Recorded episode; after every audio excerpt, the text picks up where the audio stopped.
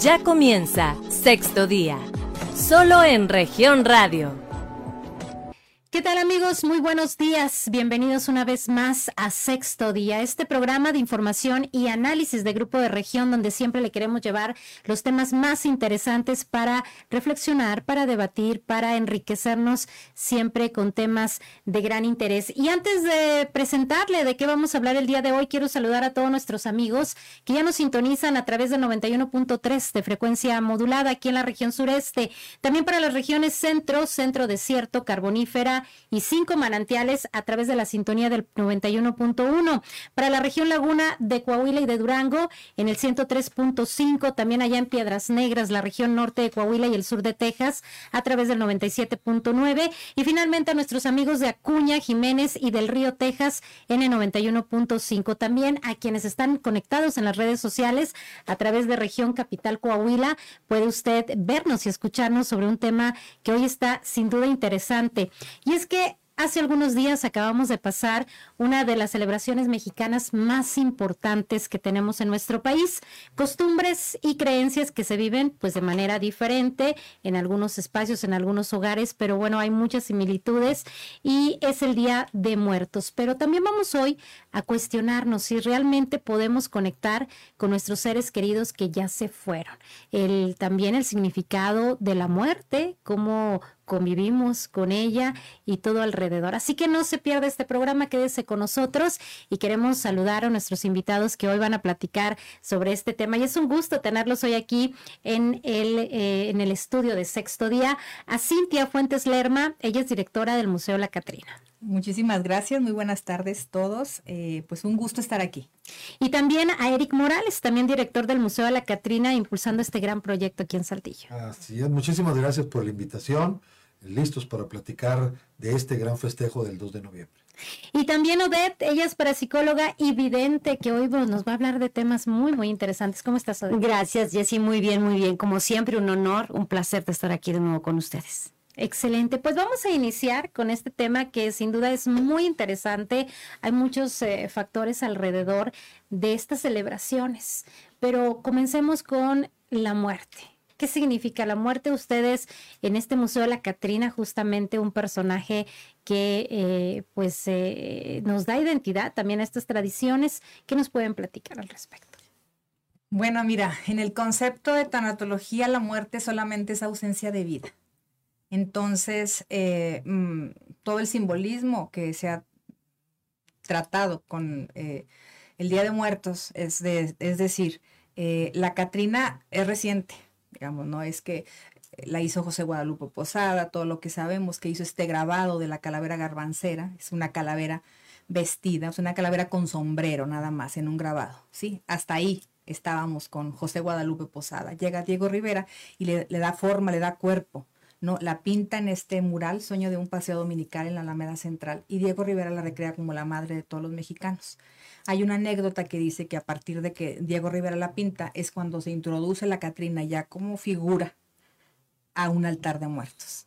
Entonces, eh, bueno, hay mucho, mucho que ver, mucho que pensar. Eh, tenemos eh, nosotros la idea de nuestro esqueleto, que es el que cargamos acá, acá, por dentro, que nuestro esqueleto es lo que representa la muerte, pero te digo, en varios conceptos la muerte es mucho más. Claro, y justamente, eh, Eric, preguntarte, ¿por qué los mexicanos justamente en esta tradición, pues como, no sé si nos reímos de la muerte, eh, porque con todos estos conceptos, bueno, hacemos conmemoraciones, hacemos las tradicionales calaveritas, que luego son poemas eh, para reírnos, ¿no? De, este, de este tema. Muy importante, bueno, efectivamente para el mexicano es una fiesta. El 2 de noviembre es fiesta nacional. Todo México la mayoría de los mexicanos lo celebramos poniendo altares de muertos, haciendo verbenas populares, realizando muchas actividades en relación al 2 de noviembre. Pero nosotros, nuestro concepto de entender desde dónde vienen nuestros ancestros, los mayas, los aztecas, los olmecas, ellos le rendían culto al dios Micantecutli, de la región del Mictlán, la región de los muertos. Entonces, el mexicano quería morir para estar cerca del dios Micantecutli. Se sacrificaba todos los días a alguien, según las creencias, para que hubiera día y noche tenía que haber un sacrificio humano. Entonces, este sacrificio humano se realizaba en relación a que si yo muero, pues yo voy a estar cerca de mi Dios Micantecutli o de su esposa. Eh, igual. Exactamente. Entonces era importantísimo que la gente quería por sí sola, ¿sabes qué? Sacrifícame a mí. Yo quiero estar cerca de mi Dios de la muerte. Entonces ya ahí nosotros decíamos que nos encantaba morir porque nos íbamos a trascender con este Dios. Pasa el tiempo, llega la religión, la evangelización, y en ese momento nos introducen pues el altar de muertos, el pan de muerto, que antes de ser pan de muerto, muy importante, eh, los sacrificios humanos se hacían y cuando se sacrificaba a la doncella, en este caso a la doncella joven, su corazón lo sacaban, le ponían en una bandeja de plata amaranto y se los entregaban para que se los comieran crudos a los reyes, a los invitados.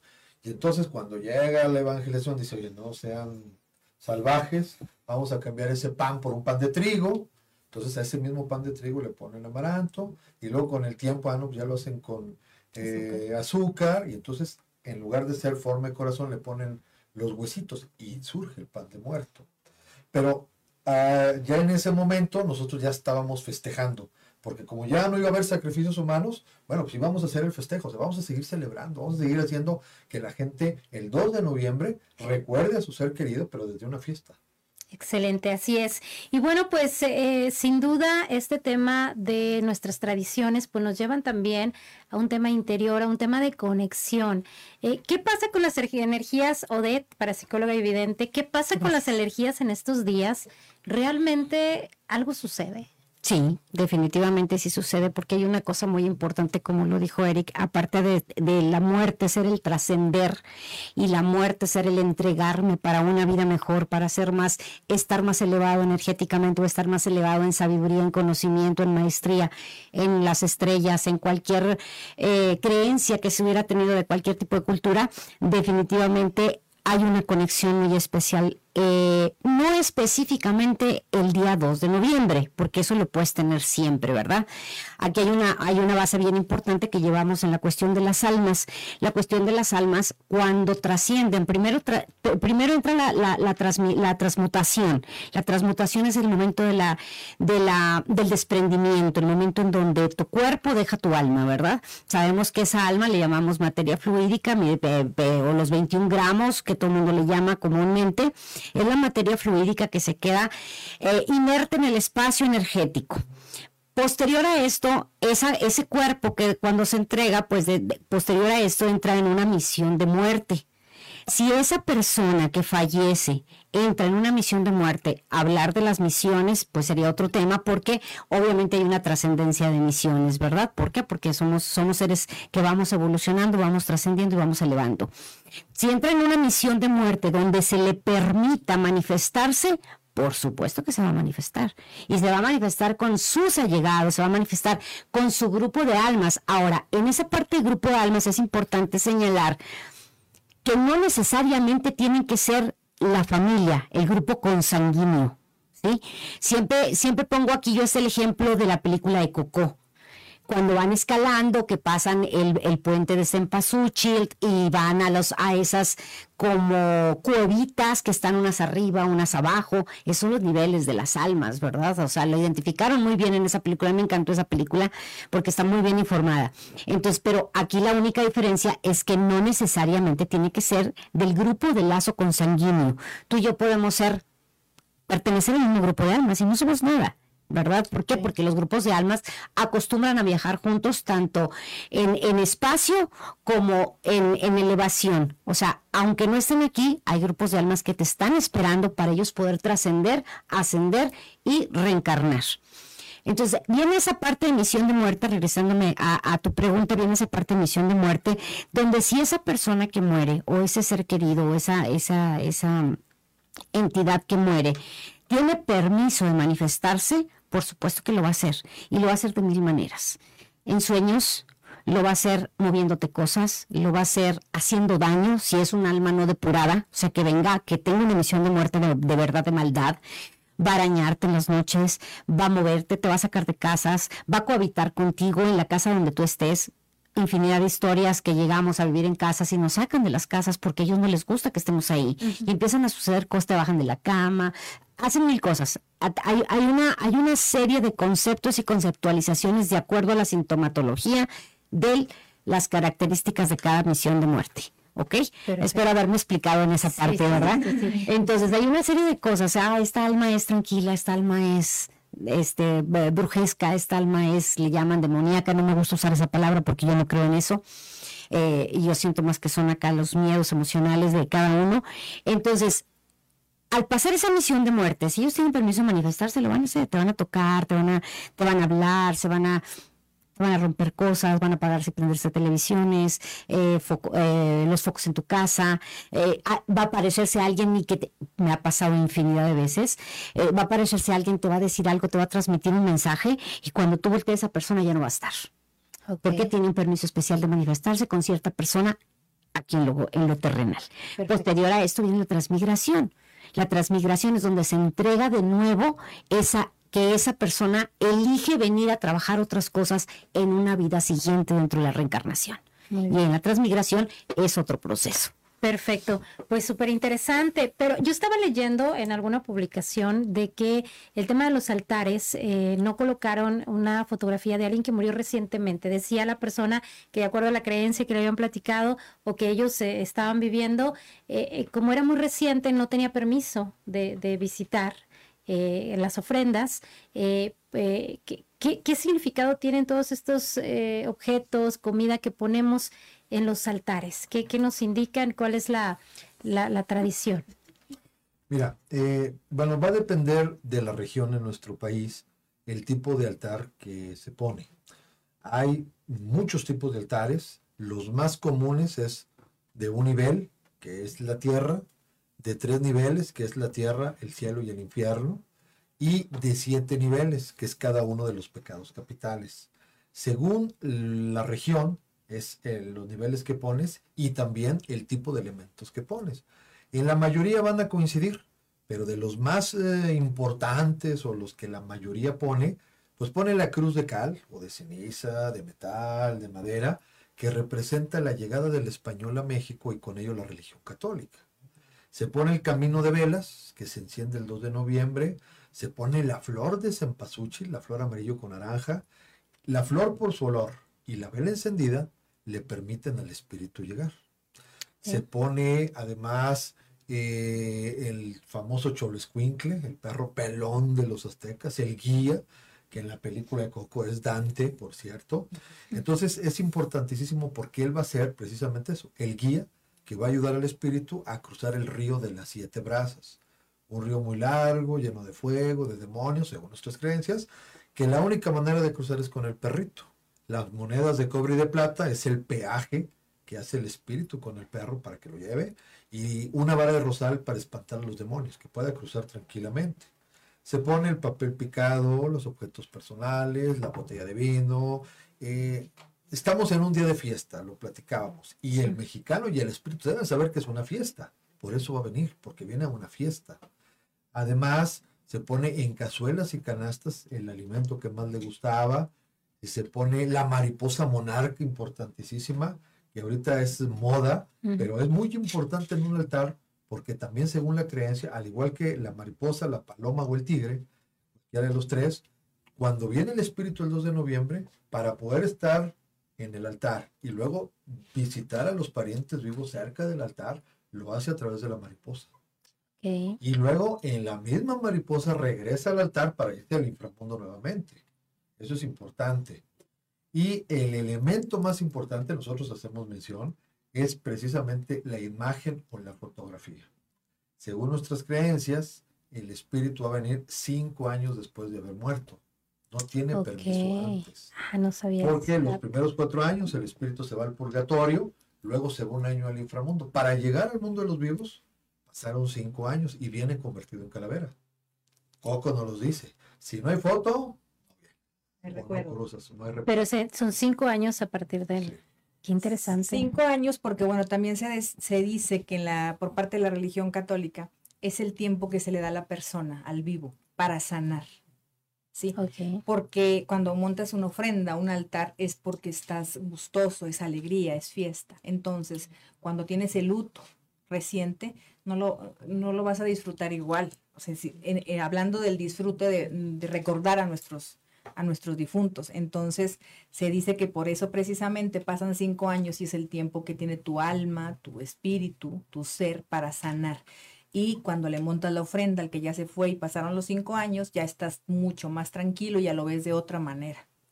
Más que nada también por eso. Justamente, Cintia, tú pues has elaborado muchísimas Catrinas con eh, diversas eh, formas, ropas, ¿no? Eh, no- nos enseñas a, a la muerte, que, que, bueno, así está representada, como algo ameno, pero los, los mexicanos tenemos miedo a enfrentarnos a la muerte, por eso tratamos de, de verla de esa manera. ¿Qué nos puedes decir eso? Sí, sí le tenemos miedo a la muerte. Me ha tocado muchísima gente y me dicen, ¿cómo le haces para tú vivir con la muerte siempre? Yo la hago y platico con ella. platico con ella y, y sabes lo que me ha dejado a mí eh, de enseñanza es realmente disfrutar la vida. Porque estamos pensando y lo, lo único seguro que tenemos es la muerte. Sí, vas a morir. Algún día vas a morir. Entonces vivimos pensando que nunca vamos a morir. Y entonces eh, se acumula toda esta situación de odios, rencores, eh, pues eh, toda esta situación que envuelve las emociones. Entonces a mí, en lo particular, lo que me ha dejado el convivir más de 13 años con la Catrina es todos los días que me levanto digo, ¿y si hoy es el último día de mi vida? ¿Qué me gustaría hacer? ¿A quién me gustaría decirle, perdóname, la regué? O te quiero, te admiro, te respeto. Qué padre que estás haciendo estas cosas. Ya es para mí en la mañanita, o sea, es eso ya lo traigo yo en el chip. Si hoy es, porque algún día va a ser el último día de mi vida. Entonces, eh, es, me levanto y digo, ok, ¿qué hay que hacer?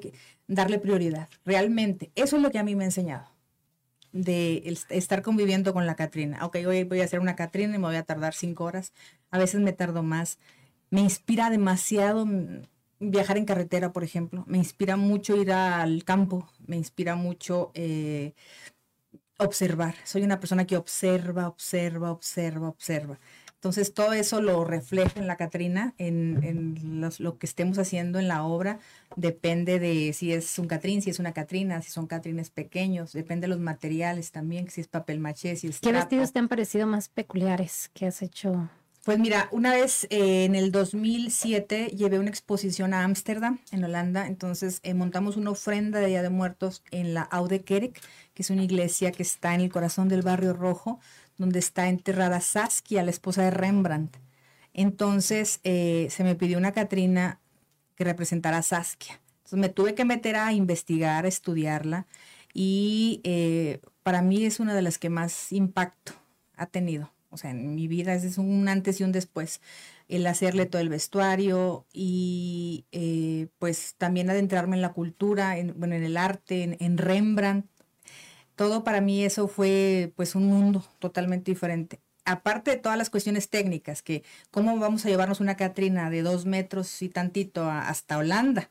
Entonces es, hay que hacerla con tornillos, quitarle los brazos, quitarle el- cuerpo, la cabeza para que sea armable y eh, sobre todo eh, la reacción de los visitantes, la reacción de todos los holandeses al ver eh, que justo en la tumba de Saskia se montó esta ofrenda, se hizo esta calavera. Entonces, imagínate el concepto, este choque cultural, ¿no? Claro. De que Sí. cómo una calavera y cómo Saskia y por qué. Entonces ahí fue tremendo también. Y la Casa de México en Holanda, bueno, ya ellos explicaron todo lo que es la ofrenda, altar, pero nos llevamos muchísimas cosas de acá. Y yo digo que esa es una de las cosas que más, que no se me ha olvidado nunca. Perfecto. Ni se me va a olvidar.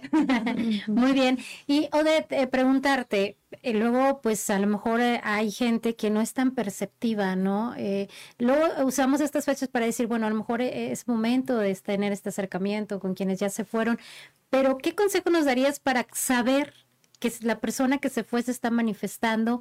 está con nosotros, nos, nos visita, nos quiere dar algún mensaje. ¿Cómo lo podemos detectar? ¿Cómo percibirlo? Si hay personas de creatividad que son, eh, yo les llamo personas em, con habilidades que tienen la, muy, su, instinto muy desarrollado y pueden, pueden describir y sentir cuando alguien se les está eh, manifestando, ¿verdad? Una de las cosas que, que, que, hago un pequeño paréntesis para nosotros, no existe la parte como para la religión, que es después de cinco años ellos se manifiestan. Solamente después de la transmigración, el momento del desprendimiento, son 70 horas. Son 70 horas. A partir de esas 70 horas, esta persona ya se puede manifestar siempre y cuando esté dentro de su misión de muerte, como lo había comentado en el bloque anterior. ¿Cómo podemos hacer? O sea, ellos se pueden manifestar el tercer día, el cuarto día, han ustedes escuchado 50 mil historias de que en la carretera, cuando son muertes, cuando son muertes dramáticas eh, eh, eh, y rápidas, definitivamente muchas de las veces no saben que están muertos y siguen cohabitando en el espacio donde fallecieron. Y ahí se van a quedar, no se van a quedar en un panteón. Entonces, cuando hay personas perceptivas dentro de su grupo de almas, porque inclusive puedes, se pueden manifestar con personas que ni siquiera pertenecen a su familia y hay personas perceptivas, ellos se manifiestan regularmente en sueños. En sueños, en calor, energía, puede ser una, energía muy fuerte en calor o una energía muy débil en frío. ¿Ok? Cuando ellos quieren decirte algo, me ha tocado muchas veces que nos hemos topado con personas que dejaron algo pendiente o que murió, tuvo un caso que fue una persona que murió envenenada, se le manifestaba, pero a la, a la hija de su sobrina o sea, de una persona que es una niña de tres años, ¿cómo, ¿cómo iba a saber que el tío falleció envenenado? ¿Me explico? Entonces la niña decía, mi tío me habla, ¿cuál tío? Y la niña eh, en una fotografía que vio dijo, ese es el tío que me habla. Pues es un tío que no se conocían. Entonces, cuando ya vienen a mí, pues nos dimos cuenta de muchas cosas, ¿verdad? Porque la niña lo dibujó, porque la niña lo, lo manifestó, porque ella era la que tenía la energía y la apertura intuitiva para recibir el mensaje. Hay personas que vienen conmigo que a veces no son ellas las que tienen que hacer algo. Son otras totalmente diferentes, pero ellas son las transmisoras, en este caso también. Yo les recomiendo que cuando ustedes vayan a dormir, cuando ustedes vayan a, vayan a descansar y que hayan tenido algún, algún acontecimiento de pérdida, pues a lo mejor muy inmediata, a lo mejor de hace un año, hace dos años, inclusive puede ser, ahorita les, les platico acerca de esto, ah, puede ser hace 20 años. Si ellos no han reencarnado, ellos pueden hacerse presentes. Ya cuando están reencarnados ya no, ya no, ya no pueden hacerse presentes. Ya cuando pasaron ese proceso. Pongan un vaso de agua, pongan una veladora blanca. Yo, yo, yo ya me gusta mucho trabajar con veladoras de vaso largo, no la vela de lápiz, porque esa no funciona. Eh, la veladora de vaso y durante tres días mencionen su nombre siete veces. Respiren profundo y quédense pensando en el mejor recuerdo que hayan tenido con esa persona uno nada más, un solo recuerdo. Se quedan dormidos y se va a manifestar. Si él tiene permiso, él o ella tiene permiso de manifestarse, se va a manifestar. Excelente, qué bonito. Pues con eso nos vamos a un corte, pero no le cambie porque seguiremos platicando de este significado de la muerte y de la vida, ¿no? Que también pues es parte también de celebrar quienes estamos aquí, recordar a quienes ya se fueron. Estamos en sexto día, soy Jessica Rosales, regresamos. En un momento regresamos con más información. Estás escuchando Sexto Día, solo en región radio. Estás escuchando Sexto Día, solo en región radio. Y regresamos a sexto día platicando, muy interesante, de verdad, todo lo que nos han compartido e enriquecido con este tema tan, tan interesante. Cintia Fuentes Lerma y Eric Morales, directores del Museo La Catrina, y Odette, parapsicóloga y vidente. bueno, muchas inquietudes, sobre todo en estas fechas, a veces, bueno, pues tenemos como el conocimiento de lo más básico, ¿no? Pero ustedes que constantemente pues están eh, trabajando en el tema, presentando nuevas propuestas, eh, conectando con la gente que, que busca alguna respuesta. Eh, en el museo se habla también mucho de las leyendas, Eric. Sí. ¿Qué, qué, qué, estas leyendas luego nos impactan tanto que si hubo una bruja, que si un emparedado, que si, ¿qué, serán verdad o cuéntanos? Bueno, pues precisamente es una leyenda.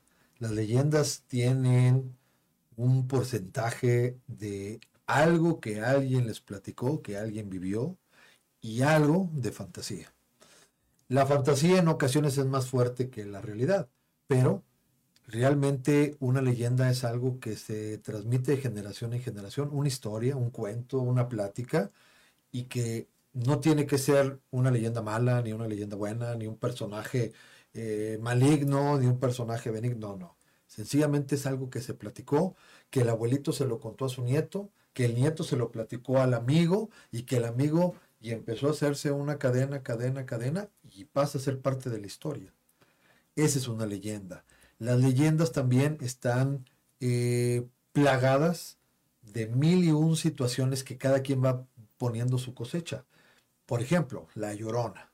Hay más de 1500 leyendas de Llorona, nada más en México, pero la Llorona aparece en toda Latinoamérica. Entonces no sabemos cuántas más sean las ¿Cuántas que lloronas cuántas hay? lloronas tenemos. Pero eh, pues la gente dice, no, es que la- el Distrito Federal es la buena, aquella mujer que por celos, porque el esposo, y- ah, no, no, tiene que ser la de Coajimalpa, ah, no, es que en Querétaro, en San Miguel de Allende, en Guanajuato hay un monumento a la Llorona. Entonces dices tú, ah, entonces ellos son los que sí le rinden culto a la Llorona. Entonces ya ahí ya empiezas así como que, bueno, ¿cuál será la Llorona? Aquí en Saltillo tenemos Llorona, no nos vamos tan lejos. Acá para la colonia, ¿cómo se llama? Por Urdiñola. Urdiñola, Sí, en por Agua. Azul. Agua Azul. Agua. Ahí es donde está la Llorona. sí. Parras, a Llorona. La llorona, o sea, la llorona es la llorona, en todos lados tenemos llorona. Y bueno, estas historias eh, van también a recrearse dependiendo de la voz que la platique. Mm. Por ejemplo, yo soy el señor de las leyendas en mi, eh, en mi momento de actor y pues a mí me encanta asustar a la gente, ¿verdad? Ahora sí que esa es mi especialidad y realmente las leyendas que dramatizo pues son historias que yo ya busqué, que yo me enfoqué, que yo mismo en ocasiones las adecuo a mi voz, a mi personaje de hombre, a mi tamaño, y, y entonces eso le da y enriquece un poquito más la historia. Finalmente, todas las historias, todas las leyendas se permiten y se van transmitiendo. Ahorita nosotros tenemos historias que vienen desde el 1700, del 1800 o más antiguas, que inclusive, ah, es que cuando llegaron los españoles y, y todo eso se va, se, se va haciendo parte del acervo de una ciudad. Claro, súper. Eso es. Qué, qué miedo, ¿no? Las lloronas. Cintia, pero ustedes que han estado en, en el museo, que, que han eh, pues recreado muchas historias como leyendas, eh, ¿han visto algo? O sea, ahí la verdad que les haya sucedido. Tú, por ejemplo, siento que eres eh, como mm, siempre manejas como en, en tus redes el tema del corazón, que me encanta, sí. me encanta, porque yo te lo veo como una protección, como algo muy, muy valioso, pero han sucedido cosas que ustedes digan, bueno, pues lo vamos a incluir, vamos a hacer una leyenda de esto que vimos, ¿no? Tienen Museo de la Muñeca. ¿Qué, qué, Sí. qué nos puedes platicar? Sí, pues mira, em, precisamente Odette estuvo, estuvo Sí. hace tiempo, eso. te acordaste yo también, de eso. de, eh, murió un niño ahí en el, en el museo, en el espacio del museo. Y es un niño que, que mi hija, la mayor, jugaba con él. Y me decía, mamá, es que el niño está jugando conmigo. Y yo, no, no digan nada, no digan nada. Yo, ¿cómo? Mami, que si le das de comer al niño también, porque aquí está sentado con nosotros. Cintia, disculpa que te interrumpa, pero es importante. Ah, recuerdo que en esa ocasión tu niño estaba bajando mucho de peso Sí, y estaba delgado sí. y estaba, no quería hacer nada, estaba como que en el limbo, ¿te sí, recuerdas? Sí. Y ahí fue cuando ya empezamos a trabajar con el niño. Sí. Y en algunas, en algunos documentos, por las energías, en algunos documentos, déjame los busco porque como que vamos, Sí. yo no me quedo con las evidencias, se queda la gente con las evidencias, Sí. Pero creo tener en algún correo alguna evidencia de ese preciso momento. Bueno, y que, y que tú dijiste, es que aquí, eh, que por qué le taparon, le pusieron esta pared al niño si aquí era su libre caminar en el patio. Nadie tenía por qué saber eso, porque esa pared la cambiamos, recién llegamos a la propiedad. Entonces sí fue algo de, de impacto. Es decir, aquí estaba el niño y era, fue cuando yo lo vi, yo lo vi cuando mi hija tenía seis meses. Estábamos, Eric iba a la UPN a dar clases y iba a Parras y yo me quedaba sola. Entonces, una vez lo vi, lo vi así como estoy, las estoy viendo a ustedes y mi niña estaba chiquita, yo estaba cosiendo en la máquina y de repente volteo y veo a un niño ahí enfrente de mí. Entonces, obviamente no sabes cómo reaccionar ante esto. Yo agarro a mi niña, me la pongo en el pecho, cierro mis ojos y empiezo a rezar. Sí, lo que me sé, lo que me habían enseñado. Entonces yo empiezo a rezar, cierro los ojos y, lo tengo así grabadísimo. Un niño delgado, con, con, un overolcito como de mezclilla, una boina, viéndome. Y, y, luego ya le hablo por teléfono a Eric y dice, ya voy, ya voy, espérame. No, yo me salí de la casa, yo no estuve ahí como, no sé, 15 días más o menos, que no quería yo regresar. Después dije, bueno, no, pues tengo que regresar, en mi casa. Y sí, tiempo después eh, mueven objetos. Eh, no, hay muchísimas, muchísimas cosas que nos han pasado. Por ejemplo, en el aspecto con las muñecas. Ahorita tenemos una colección de muñecas que pertenecieron a niñas judías.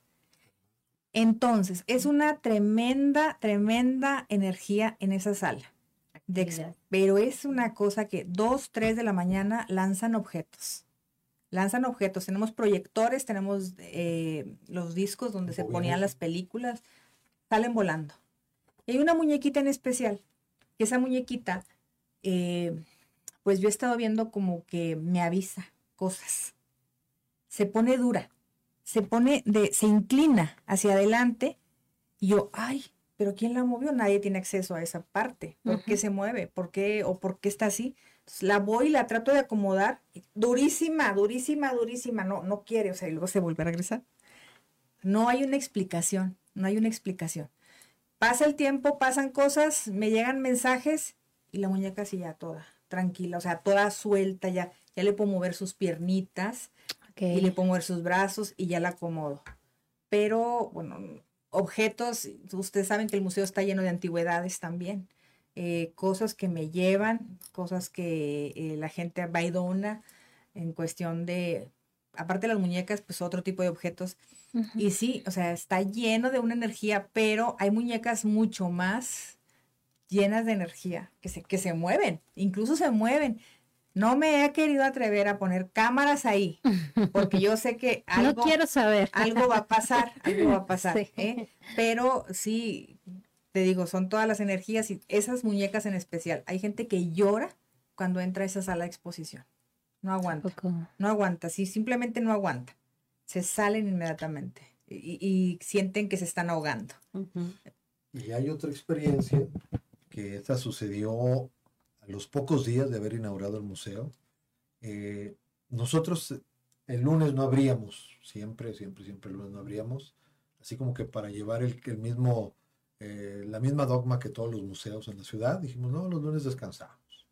Entonces, el martes, esto fue como al mes, ¿verdad? De haber inaugurado, más o menos. El martes llega una señora con una niña. Este, venimos a conocer el museo. Dije, ah, muy bien, pues pásenle, mire, son, este es lo que cobramos. Dijo, no, pero queremos que el dueño nos los dé. no, los dueños, que los dueños nos den el recorrido. Dije, ah, sí, mucho gusto, mire, Eric Morales, la persona Cintia Fuerte, dijo, no, dueños, que los dueños del museo. sí, pues es que nosotros somos los dueños. Dijo, no. Dijo, ayer vino mi hijo. Caray, le dije, ¿sabe qué, señora? No puede ser. Porque el lunes nosotros el museo no lo abrimos, nos habíamos ido al cine. Dije, nos fuimos al cine. Dijo, no, no. Dijo, no es cierto. Dijo, vino mi hijo con su esposa y con esta otra niña. Dijo, les dieron el recorrido, le pagaron y les encantó. Y entonces, pues queremos que ellos se los den. Le dije, no, no, discúlpeme, pero no. Así que dijo, bueno, no, pues ya nos vamos. Y se fueron. Ya no supimos nada. Pasó como un año. Más o menos. Como un año más o menos. Y entonces vienen mis papás y dicen, vamos a llevarnos a tus hijos al Museo del Desierto. ¿No los prestas? No, pues que sí, pues nosotros estamos con el museo. Y se lo llevan al Museo del Desierto. En el Museo del Desierto, a la mitad del recorrido, se acerca una señora, reconoce a mis hijos y les dice, este, oigan, ustedes son los de la Catrina, ¿verdad? Y sí, mis tres hijos, sí. Ah, bueno, él es mi hijo con su esposa, los que fueron aquella vez que dieron el recorrido. Y entonces, a ver, dígale cómo eran los dueños del museo. Y empezaron a describir a mis abuelitos, los dueños de esa casa. Pero tal cual es una señora alto, moreno, una señora chaparrita con un vestido de bolitas. Mi papá empezó a llorar, porque eran los, sus papás. Sus papás. Y entonces dijo, ellos fueron. Pero para esto, a los pocos días de que fueron, sí encontramos en una esquina el dinero. ¿En serio? ¿Es dinero qué? Pero ya también se nos olvidó. Pero luego cuando pasó eso dijimos, aquí están los abuelitos, están contentos. Ellos eran profes, Claro. Así que ta- te dan el recorrido. Así fue como coincidimos. Exacto. Claro, y luego es que se dan luego estas manifestaciones hermosas, ¿no? De decir, eh, pues vinieron, estuvieron y es parte de, pues, estos recuerdos también ya de manera de manifestarse. O de, justamente, primero de noviembre se dice el Día de Todos los Santos. Eh, supuestamente los niños, las almas inocentes, eh, también. ¿Qué, qué nos puedes decir de, esa parte? Porque también yo he escuchado que el tema de manifestarse supuestamente no existen entidades de, de niños. Si existen, no existen, cuéntanos. No, sí existen, claro que sí. O sea, el hecho, en muchas de las, en muchas de las ocasiones, el hecho que tú, que, que la persona que se manifieste, se manifieste niño, no quiere decir que haya muerto niño. Quizá la energía más fuerte que él tuvo como pináculo de frecuencia alta fue en su niñez, es como se va a manifestar, aunque ese niño haya muerto de 60 años.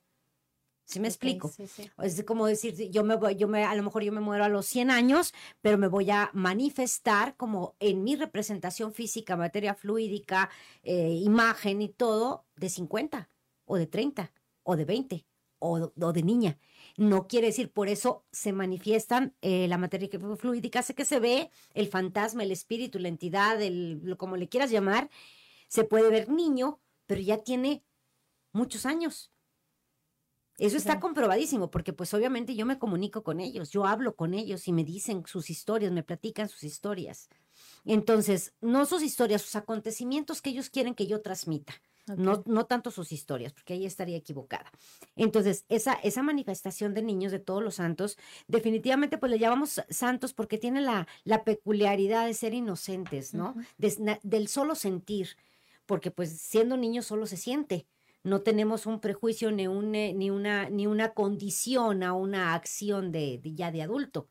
Ahora, Odette, se dice, a veces nos dicen es que ya no le llores, déjalo trascender, déjalo caminar. Si bloqueamos eh, eh, esta posibilidad de que ellos lleguen a su luz, ¿qué, qué tenemos que hacer? Dejarlos ir, recordarlos, ¿cómo, cómo no bloquear, ¿no? Eh, Este, eh, eh, esta forma de trascender de... Bueno, quienes en esa parte como tanatóloga te lo digo. En esa parte pues todo tiene un proceso, ¿verdad? Todo tiene un proceso. Como, como, como parapsicóloga te digo, no pasa nada. Como tanatóloga te digo, ¿qué tan, qué tanto apego tú tenías a tu pérdida? ¿Sí? ¿Por qué? Porque eh, va a ser el, tiempo de proceso de que tú lo sanes. Ahora, tu manera de sanar a lo mejor no es la misma que el que falleció. ¿Por qué? Porque tenemos diferentes características. A lo mejor para mí, hoy se muere alguien querido, para mí mañana ya es algo normal, pero para ti va a ser un duelo diferente, porque tus emociones son diferentes, como tan, en, en- dentro de la tanatología. En los muertos es bien importante, eh, en la muerte es bien importante que cada uno de nuestras pérdidas o cada una de las personas que desprendieron sepa la persona que queda viva, la que tiene la pérdida, cómo era y qué le gustaría o cómo pensaba esa persona, ponerse en los zapatos de. Porque, porque muchas veces sufrimos algo que es insufrible o sufrimos algo que no tiene sentido de sufrir. Cuando viene la gente conmigo y me dice, es que mi papá murió, mi hijo, mi hermana, mi mamá, ok, vemos su misión de muerte, vemos en qué parte está, sobre todo cuando son muertes difíciles, agónicas y cosas de ese tipo, que no, nos- no hay un preámbulo a la muerte. Y vemos que la otra persona ni siquiera, o sea, la persona que está al otro lado, que ya falleció, ni siquiera estás, no está sintiendo ni el, ni, ni el, el proceso de su transmigración. Desprendió, Claro. punto, se fue y ya. Era parte de su proceso de vida, era parte de su proceso de ascensión. Entonces, pero la persona que queda es la que se queda conflictuada. Y ahí depende mucho, ahí sí yo recomiendo que definitivamente lleven un tratamiento eh, de, dentro de la tanatología, con un psicólogo tanatólogo, eh, y, o bien con un psiquiatra tanatólogo en, en cuestión de este tipo, porque es tus emociones, ¿verdad? Y transmitírselas a ellos, tú no estás de aquel lado. Ellos ya están de aquel lado, tú no les puedes transmitir nada. Lo que sí puedes hacer, obviamente, sabiendo y poniéndote en los zapatos de la persona que ya, que ya, que ya se fue, es tratar de encauzarlo hacia una mejor etapa energética. Ok. Lo que hacemos con los inciensos, con el ritual de los muertos, con el ritual del 2 de noviembre, los caminos, todo eso. Tratar de encauzarlo a una muerte energética, ¿verdad? O sea, que, que su esencia como energía sea mejor y que se eleve. Muy bien, o tenemos dos minutos, pero te quiero preguntar, porque bueno, pues todas esas historias, eh, mucha gente tiene pues alguna experiencia. ¿Tenemos que tenerles miedo o no a alguna manifestación de algún tipo? Bueno, yo siento que los miedos son los demonios que tiene uno por dentro, definitivamente. Entonces ahí que mides tu capacidad de miedo. Para mí no representa miedo, pero sí te puedo decir que cuando yo tenía cuatro años, que yo empecé a ver muertos, hablando de muñecos, Cintia, yo tenía unos muñecos Exin, ¿te acuerdas, Eric, de los muñecos Exin? Ellos me hablaban y movían su manita, ¿te acuerdas que eran de plástico? Y movían sus manitas y las movían así alrededor y hacían sus pies así. Y tenía la colección de los tres muñecos Exin. Ahí fue donde yo me di cuenta que yo podía tener, que, que yo tenía algo raro cuando yo tenía cuatro años. Entonces, los miedos son algo que está dentro de tu capacidad emocional es con lo que tú te vas a enfrentar. Pero si tú tienes esa parte de tenerle miedo a un muerto, no. Vivimos con ellos, dormimos con ellos, habitamos sus espacios, pedimos a ellos. Cristo, eh, con, toda, con todo mi respeto hacia la religión, yo no soy religiosa, pero una de las personas más habilidades que se ha sabido, sobre, que pienso que fue una persona muy con muchas habilidades especiales, pues fue Cristo, ¿no? Cristo está muerto. Y, vienen a darnos mensajes. Sí. Es eso. Se transmiten, eh, si ellos tienen algo que decirte, como, como, como, como, como comentó Cintia, algo hay aquí que ya me está trabando. algo se, se activó. Sí, algo se activó que, me, me, está activando, me está trabando. Eh, cuando ellos quieren que tú sepas algo, por supuesto que van a buscar la manera más inesperada, porque no, no, no, no son predecibles eh, para, para transmitírtelo de cualquier forma. Es que estés muy atentos a los mensajes que recibes, hasta subiéndote un camión, bajándote un camión, entrando a un lugar, saliendo de un lugar, una canción, un, un, mensaje. Ahora no crean tanto en los teléfonos, ¿eh? crean en lo que hay real porque ahora los teléfonos pues tienen, tienen inteligencia, tienen inteligencia artificial, pero eh, crean en lo que es real, en la, en la persona que llegó a tu casa, en la persona que se fue, la palabra que dijo, cómo te avisó, cómo te dijo, cómo te empujó, cómo te vio, mil cosas. Claro. Bueno, pues con esto nos vamos al siguiente corte comercial, pero regresamos ya con conclusiones, con eh, este programa tan especial el día de hoy con invitados de lujo sobre temas de eh, gran interés, sobre todo en estas fechas. Así que no le cambie, estamos en sexto día. Soy Jessica Rosales. En un momento regresamos con más información. Estás escuchando Sexto Día, solo en región radio. Estás escuchando Sexto Día, solo en región radio. Bien, y ya regresamos en este último bloque de sexto día. Y mire, bueno, pues justamente hace algunos días, el 2 de noviembre, se conmemoró el aniversario número 13 del Museo de la Catrina, Catrina, que sin duda ha sido una propuesta y una opción muy interesante y muy novedosa y muy enriquecedora para nuestra ciudad y yo creo que para el resto del mundo, porque han venido de todos lados. Pero, ¿qué nos pueden platicar de los proyectos que tienen eh, pues ya recientes, próximos? Bueno, pues mira, estamos muy contentos porque precisamente en este 13 aniversario, hace algunos meses se inauguró por parte de los hijos su, su, proyecto cultural. Ellos dijeron, a ver, ¿cómo nada más papá y mamá? Ah, no, nosotros también queremos hacer un museo y crean el Museo de Maléficis, Casa de Brujas. En el aniversario 13, a 13 casas del museo, y tenemos 13 perritos, a lo mejor significa. Entonces, bien importante que se abre el Museo de Maléficis, es Maléficis Casa de Brujas, donde se conoce la historia de una bruja, bruja genoveva, lo que hemos podido investigar en relación a brujas, a brujos, a hechiceros, a la magia, pues lo fuimos documentando y se recrea en seis áreas de exhibición lo que es la vida, desde cómo cocinan, cómo viven, cómo conjuran, cómo duermen. Hicimos así un poquito una representación de lo que son las brujas. Esta, este museo En el día es recorridos guiados, en la tarde noche es juego de escape y en la noche se convierte en casa del terror. Entonces, eh, Museo de Maléficis pues toma una propuesta diferente, joven, con muchas ideas diferentes, pero en ese momento dicen, bueno, vamos a utilizar también el traspatio de la casa. Es un espacio muy, muy grande y se crea ahí lo que sería el cuarto museo, que es el Museo de las Leyendas, donde en cada una de las habitaciones, pues un área muy, muy larga, eh, hay una leyenda que platicar, que enseñar, y en todo el pasillo y el fondo es el, el panteón de la bruja genoveva. Entonces, esta casa tiene su panteón, tiene su museo de brujas y tiene su museo de las leyendas. ¿Pero por qué panteón? Platícales. Ah, bueno, el panteón porque el, cuando se crean las primeras, ese barrio, vamos, las primeras casas, se construye la iglesia de San Juan Nepomuceno. A los costados de las iglesias se ponían los panteones. Entonces, en la investigación con historiadores, con libros, con mucha, mucha fuente, se habla de que ahí fue panteón. Entonces, nada más se hace la recreación del panteón que ya existió. ¿Y Genoveva? Y Genoveva es la bruja de la que se habla en los dos museos. Entonces, tan importante, porque también es bien importante que se, lo, lo platicamos ahí en los recorridos, no es la bruja que te pone Walt Disney, ni son las brujas de... No, no, no, no.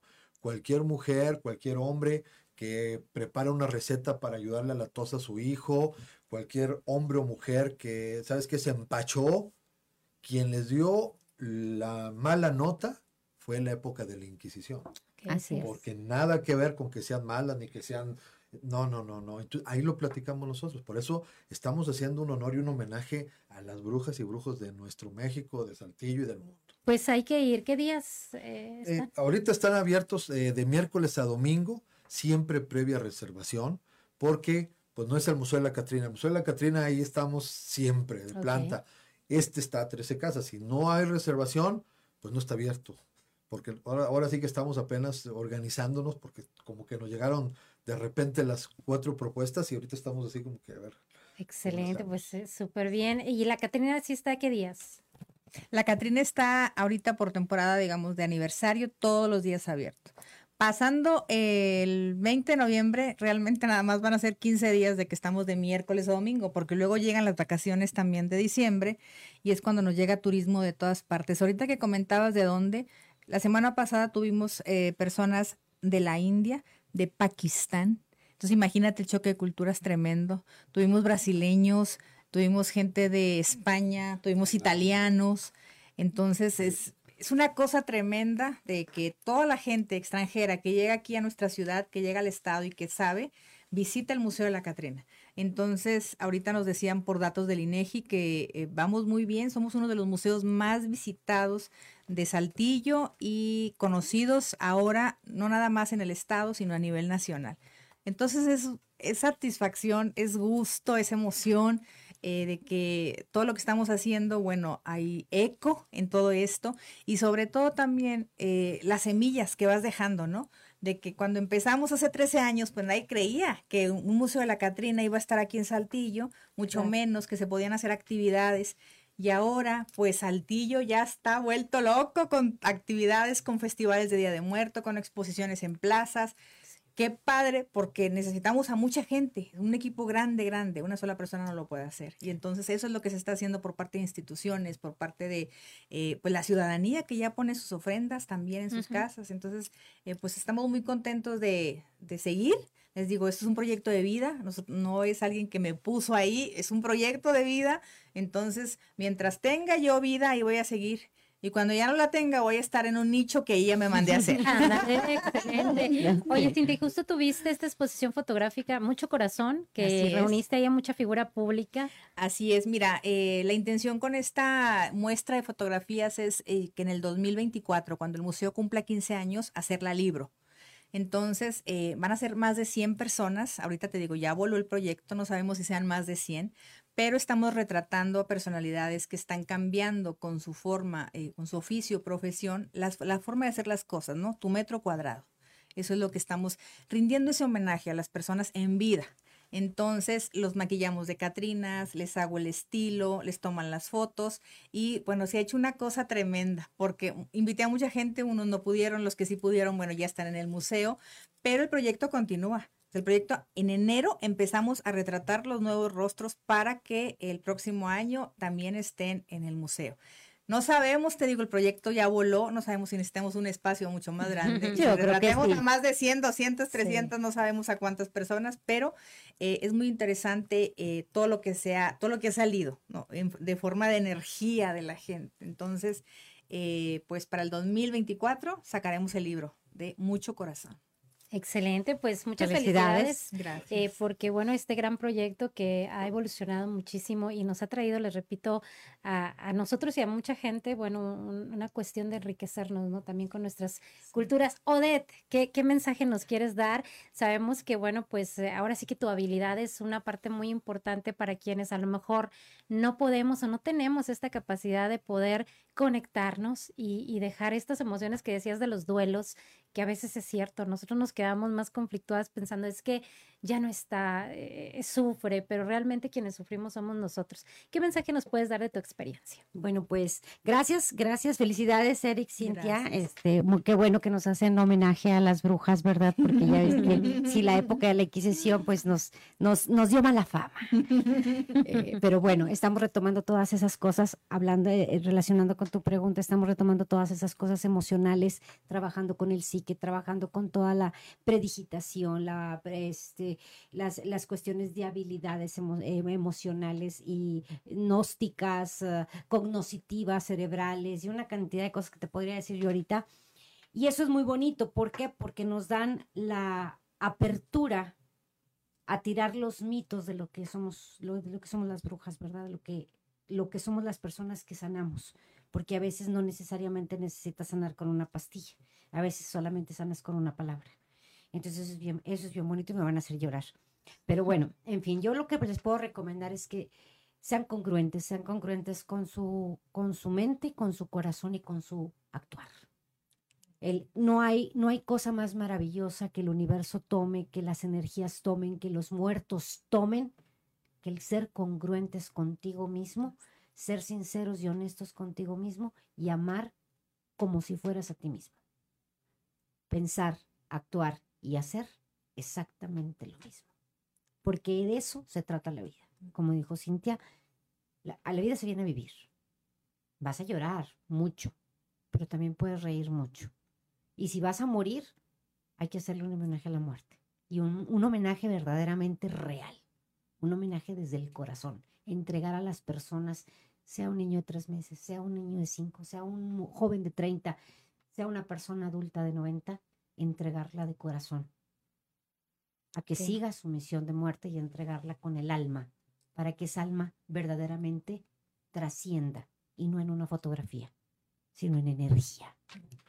Qué bello mensaje, Odette. Y justamente creo que la plática de hoy nos, nos deja esa reflexión, ¿no? Honramos a la muerte, pero para celebrar la vida, ¿no? De quienes estamos aquí, de quienes eh, honramos la memoria, de quienes ya se fueron. Y nos cuesta mucho trabajo de soltar a quienes ya murieron, a quienes ya trascendieron, pero creo que pues es un proceso que tenemos que seguir aprendiendo, ¿no? Claro. Y estas tradiciones nos permiten justo eso, ¿no? El desapegarnos con estas formas O al menos distintas, ¿no? hacerlo con un poquito más de ligereza. Exactamente. Pues yo les quiero agradecer eh, el día de hoy que estén aquí con nosotros. Me gusta, ya lo platicamos, vamos a, a tratar de hacer Vamos otro programa otro porque programa, sí. hay mucho que platicar de esto. Ahorita le ponemos fecha. Sí. Claro que sí, es un hecho, ya un compromiso. Muchísimas gracias a Cintia Fuentes Lerma, Eric Morales. director. Gracias, gracias. Y eh, bueno, saben que en el museo tienen su casa. Muchísimas gracias por la invitación. Muchas gracias, Eric. Directores del Museo La Catrina y Odette, para psicóloga y vidente. Muchas gracias, Odette. Gracias a ti, Jessy, como siempre. Un honor estar aquí y sobre todo si podemos ayudar a las personas, con mucho gusto aquí estamos. Claro que sí. Bueno, nosotros agradecerle al auditorio que hoy está en la sintonía a través de las cinco estaciones de radio de Grupo Región y nuestras plataformas digitales. Y bueno, pues si usted tiene alguna otra inquietud, ya tendremos otro programa, pero si también quiere conectar a nuestros invitados, nosotros con mucho gusto les pasaremos los datos, porque luego nos preguntaban, ¿a quién vas a tener para poder contactarla? Y bueno, hoy un tema y un programa muy enriquecedor para usted. Le agradecemos mucho su compañía aquí en Sexto Día. Yo me despido, pero como siempre le deseo que pase un excelente fin de semana. Mi nombre es Jessica Rosales. Te esperamos el próximo sábado a las 10 de la mañana. Hasta el próximo Sexto Día, solo en región radio